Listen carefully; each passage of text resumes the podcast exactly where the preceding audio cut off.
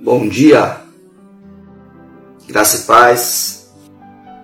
Vamos iniciar mais uma live nesta semana abençoada por Deus. De feriadão aí, né? Dia de Tiradentes, dia da Inconfidência Mineira. Hoje estamos no nosso terceiro dia da nossa jornada de 49 dias de encontro com o Pai. E como eu disse para vocês, tenho expectativas, muitas, porque Deus quer falar contigo. E nesses 49 dias, durante eles, né, vocês vão ter algumas novidades, né? Algumas carinhas novas aí vão aparecer, né, durante a, a transmissão, né, desta destas lives, tá certo? Você vai, nós não vamos é, compartilhar isso aqui, so, isso aqui sozinho com você, essas bênçãos. Pessoas vão ser usadas por Deus aqui, né? Poderosamente, para estar te abençoando, para estar edificando a tua vida também, né? Então se prepare aí, né? Crie expectativas, porque Deus quer falar com você. E hoje de manhã não vai ser diferente, né? Hoje nós vamos abordar o texto de 1 João, capítulo 3, do versículo 18 ao 22, e vamos falar, né, é, como nós devemos lidar com a condenação. Com a condenação é algo que muitas vezes a pessoa sofre, né? Nós muitas vezes sofremos e sem necessidade. Vamos orar então, Pai, no nome de Jesus. Muito obrigado por mais um dia de hoje, porque tu estás conosco, tu, tu és o nosso Deus, nosso provedor. Obrigado pela tua misericórdia que se renova nessa manhã. Quero abençoar meus irmãos, Pai, quero declarar a tua glória, a tua bênção sobre a vida deles que a unção do Espírito Santo, que a glória de Deus se manifeste em suas vidas, no nome poderoso e nome santo de Jesus Cristo. Amém. Glória a Deus.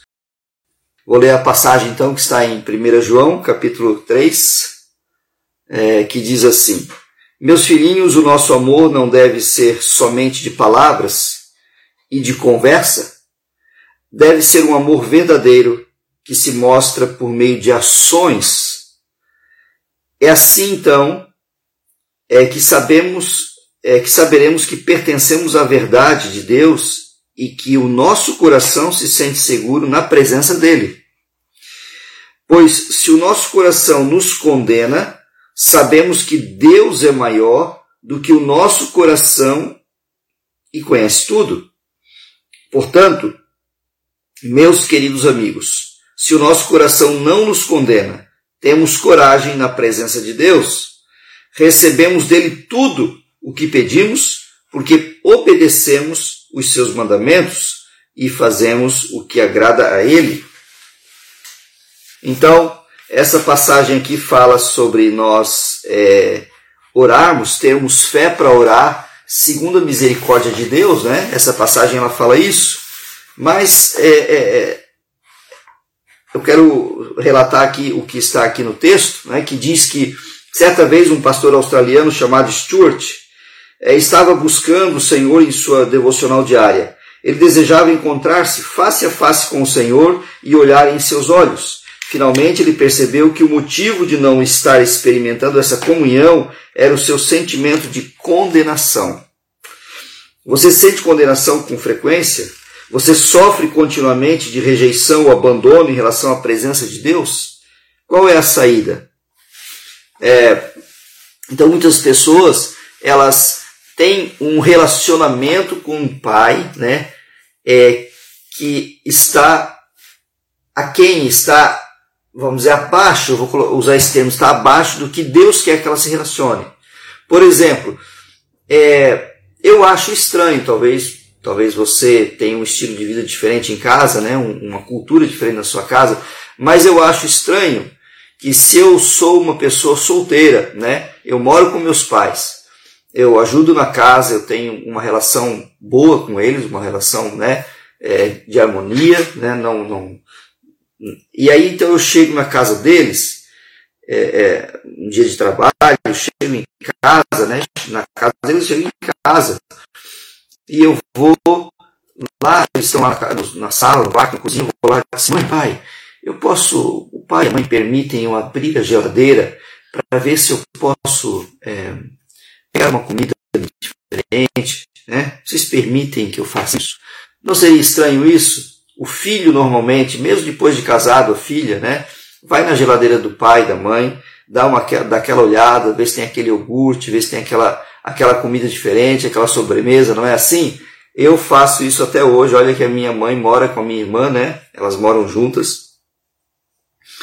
E depois que ela ficou viva, ela foi morar com a, com a minha irmã mais velha. Mas eu faço isso até hoje. Eu sou bem, bem confiado mesmo na casa que a minha mãe mora, né? Mesmo que a casa não é só dela. Eu vou na geladeira, eu olho o que tem de bom e fico olhando lá na frente, fico lá com a, com a porta aberta né? E ela já até ri porque ela sabe que eu estou procurando alguma coisa que eu gosto que a minha mãe faça, procurando ver se tem alguma coisa diferente ali. É assim. Eu estou fazendo, eu falando essa analogia porque muitas vezes nós nos relacionamos com Deus, né? Senhor Deus, nós nos relacionamos com Deus com, com uma certa é, dificuldade de ter, de ter intimidade. Eu não estou falando de desrespeito, não. Pelo contrário, nós temos que reverenciar e respeitar o nosso Deus Todo-Poderoso, Criador. Mas Deus nos permite, é do interesse de Deus, é da vontade do Pai que a gente se aproxime dele com ousadia, com fé e com coragem, né? De não chegarmos com condenação, não chegarmos cheios de, né? Ah, mas como que, o que, que eu vou falar para Deus? De que forma que eu falo com Deus? Deus quer que a gente fale com Ele como a gente faça, faz com o nosso Pai respeitosamente, né? como a gente faz com o nosso pai respeitosamente, como a gente faz com a nossa mãe respeitosamente. É, 1 João 3,19 diz assim: É assim então que sabemos que pertencemos à verdade de Deus e que nosso coração se sente seguro na presença dele. O conhecimento da verdade de Deus nos liberta de todos os sentimentos de condenação. Então, o que eu vou fazer para é, ter, né? Ter um, um relacionamento, né? Um relacionamento de intimidade com o Pai. É, eu preciso não ter justificativas. Ah, mas eu fiz isso aqui, fiz isso aqui, fiz isso. Eu tenho que chegar sem justificativas, sem argumentos diante do Pai. Sabe? Quando uma criança, a gente vê às vezes alguns vídeos engraçados, em algumas cenas também, criança de 3 aninhos, 3, 4 ou 5, né? 3 anos, entre 3 e 4 anos, normalmente, até 2. Ela pronta, ela faz alguma coisa no banheiro, mexe no, no né? Eh, pega um creme da mãe, espalha, risca um sofá, é, faz alguma coisa e aí os pais ficam perguntando, né? De propósito, para ver qual vai ser a reação daquela criança. Ele já sabe da resposta, já sabe que foram elas que, que foi ela que fez, foi ela que aprontou, mas eles ficam perguntando e muitas vezes filmando, né, a reação daquela criança, né, toda lá com a mãozinha para trás, né, às vezes assim, daquele jeito, né, mexendo nas mãozinhas, porque ela está condenada, ela está se sentindo acusada. E ela está cheia, você vê que às vezes muitas daquelas crianças né, são muito inteligentes, elas estão cheias de argumento, cheias de justificativa. Não foi eu, mãe. Foi ele, foi humano, né? O Adão fez isso lá no jardim do Éden, né, com a Eva. Foi a mulher que tu me deu, né? Foi por causa dela. E a mulher rapidamente foi a serpente, foi a serpente. Nós muitas vezes nos sentimos em condenação, queremos nos justificar diante de Deus que já viu tudo. Aqueles pais sabem que foi a criança, eles ficam até rindo lá no fundo, a gente escuta risada, né? A gente ri, porque eles, aquele pai, aquela mãe já sabe que foi a criança que fez. Ele sabe que foi ela que riscou, até o, né? Mas aquela criança na, na, na, na inocência, na falta de percepção dela dessa verdade, né? Sabendo que os pais já sabem, ela está querendo se justificar, né? Para sair daquela condenação. Ninguém gosta de ficar debaixo da condenação, mas nós acabamos ficando, porque nós não temos uma percepção completa do Deus de amor, do Deus de misericórdia, do Deus de poder que nós temos, não é? E a gente quer, às vezes, nós queremos muitas vezes nos justificar, justificar nossas ações. Ah, eu fiz isso porque ele fez isso para mim. Ah, eu, eu acabei pecando porque, puxa, minha, é, né, o fulano também faz assim, todo mundo faz, né? Eu sonego tal coisa, tal coisa, porque todo mundo faz, então também tem que sonegar o imposto, tem que sonegar isso. Não, isso não é, não adianta ser justificativa para Deus. Eu tenho que ver o que a palavra diz e eu devo fazer o que a palavra diz, né? Essa revelação então nos mostra que somos é, justificados por Deus em Cristo Jesus e que os nossos pecados foram perdoados. Né? Eu tenho que chegar diante do Senhor com essa palavra. É assim então que sabemos que pertencemos à verdade de Deus, que o nosso coração se sente seguro na presença dele. O sangue de Jesus nos purifica de todo pecado e toda iniquidade. É claro que eu não vou tomar essa graça em vão. É claro que eu não vou agora sair por aí né, pecando de qualquer jeito, porque afinal de contas Deus me perdoa. Não, amados, eu preciso não tomar a graça de Deus. Deus conhece a intenção do nosso coração. Mas acontecem nos acidentes de percurso, como diz a, a nossa missionária Jéssica lá de Blumenau, né, da ABA. É, acontecem os acidentes de percurso, né? Muitas vezes eu estou numa rodovia, eu conheço aquela rodovia, eu sei que estrada que eu devo andar, mas eu me distraí e eu saio da rodovia, o carro acaba capotando, né? Isso pode ser, isso pode acontecer com relação a nós espiritualmente, em relação ao pecado. Nós podemos, né? Tentamos evitar, muitas vezes numa curva dessas a gente acaba derrapando. Mas o Senhor nos coloca de volta na pista quando nós estamos no caminho, né? Melhor dizendo, quando nós nos arrependemos de verdade confessamos com sinceridade e voltamos, sem condenação. Apresentar-se diante do Pai sem condenação. Então nós nos tornamos justos, não por causa das nossas boas obras, não porque eu fiz tudo certinho, né? Se eu chegar na geladeira do meu pai e da minha mãe, né, e eu tivesse um pouco antes ofendido eles ou aprontado alguma coisa, eles não iriam me negar comida. Não, agora você claro que tem casos extremos que acontece isso, né? Mas não seria o caso de uma de uma convivência da normalidade, uma convivência cristã, não seria o caso. Eles não estariam negando, né, o alimento para mim, porque eu errei. Assim o Pai não nega a sua presença quando eu erro, me arrependo, peço perdão e confesso com sinceridade, então nos tornamos justos não por causa das nossas boas obras, mas porque o sangue de Jesus nos limpou do pecado e da iniquidade. A obra de Jesus Cristo é completa. Ele nos limpou de todo pecado, diz a palavra. Todo pecado. Não existe pecado que Deus não possa perdoar. Se não fosse assim, não poderíamos desfrutar da presença de Deus. O menor pecado trará a morte. Ele é um, esse é um problema enorme, mas nós temos uma saída. Pode ser que pequenos, pode ser que pequenos sempre de novo, mas precisamos confessar diariamente o nosso pecado e continuamente receber o perdão de Deus pela fé. Podemos entrar corajosamente na presença de Deus sem condenação.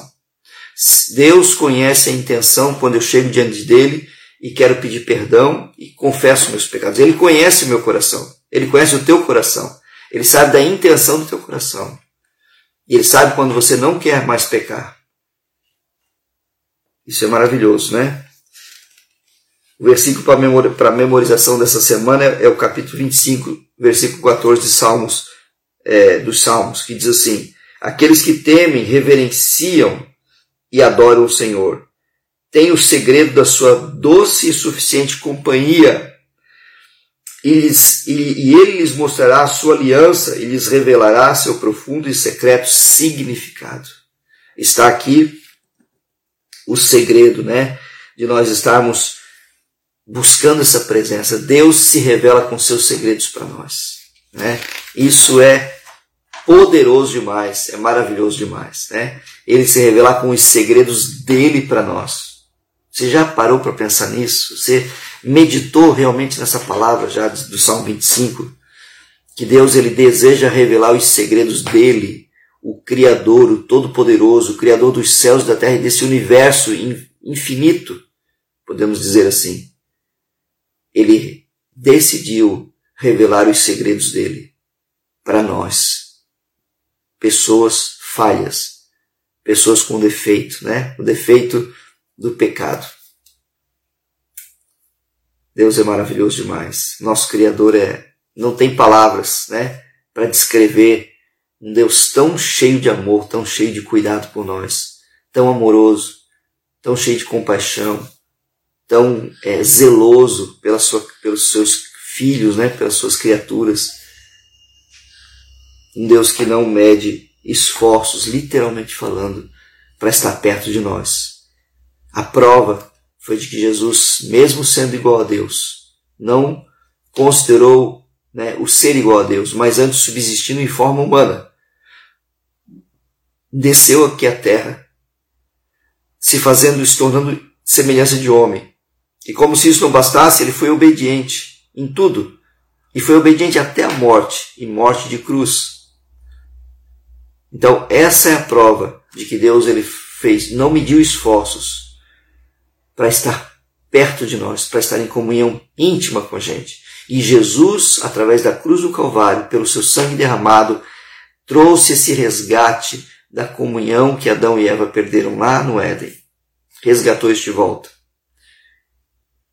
Depois ele ressuscitou, ele completou isso ressuscitando, e aí o desfecho final, né, dessa obra poderosa e maravilhosa e completa e perfeita foi a presença do Espírito Santo ter vindo dentro de nós, para que a gente pudesse desfrutar de uma comunhão íntima com o Pai, através da pessoa de Jesus Cristo. Que coisa maravilhosa que Deus fez por nós. Como que nós podemos retribuir isso, né? Retribuindo a intimidade que Ele espera. Ele já deu a intimidade dele para nós, ele se colocou à disposição, entregando o seu filho Jesus e depois Jesus enviando o Espírito Santo dele dentro de nós. O próprio Espírito dele está dentro de nós. Que coisa incrível isso. Agora nós devemos retribuir essa intimidade. Já pensou uma pessoa dentro da, da mesma casa, duas pessoas, uma quer ter comunhão, quer estar junto e a outra está trancada dentro do seu quarto? E aí, quando aquela pessoa quer abrir a porta do quarto, ela abre rapidamente, conversa, mas logo a pessoa já pede para sair, fecha novamente o quarto, né? Já pensou isso? Né? Imagina uma pessoa em depressão, de repente, acontece isso, né?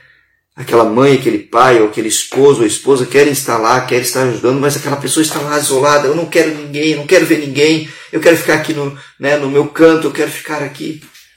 É muitas vezes assim que a gente faz com o pai. O pai está ali, escutou a porta e bato, né? Se tu abrires, eu vou entrar na tua casa e vou cear contigo.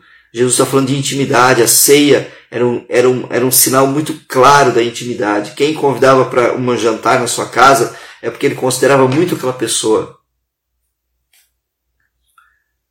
Nós precisamos cultivar essa, essa intimidade. Deus já deu esse acesso à intimidade a Ele. Nós devemos dar o nosso acesso a Ele também o nosso acesso, nosso coração. Glória a Deus. Deus te abençoe poderosamente nessa, nessa quarta-feira. Alguns estão desfrutando do feriado, alguns não, né?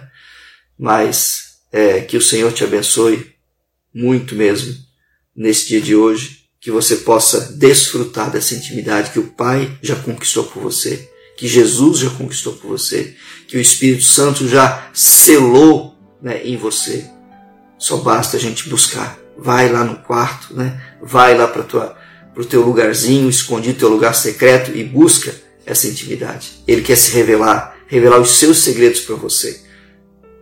Deus te abençoe poderosamente. Está servido?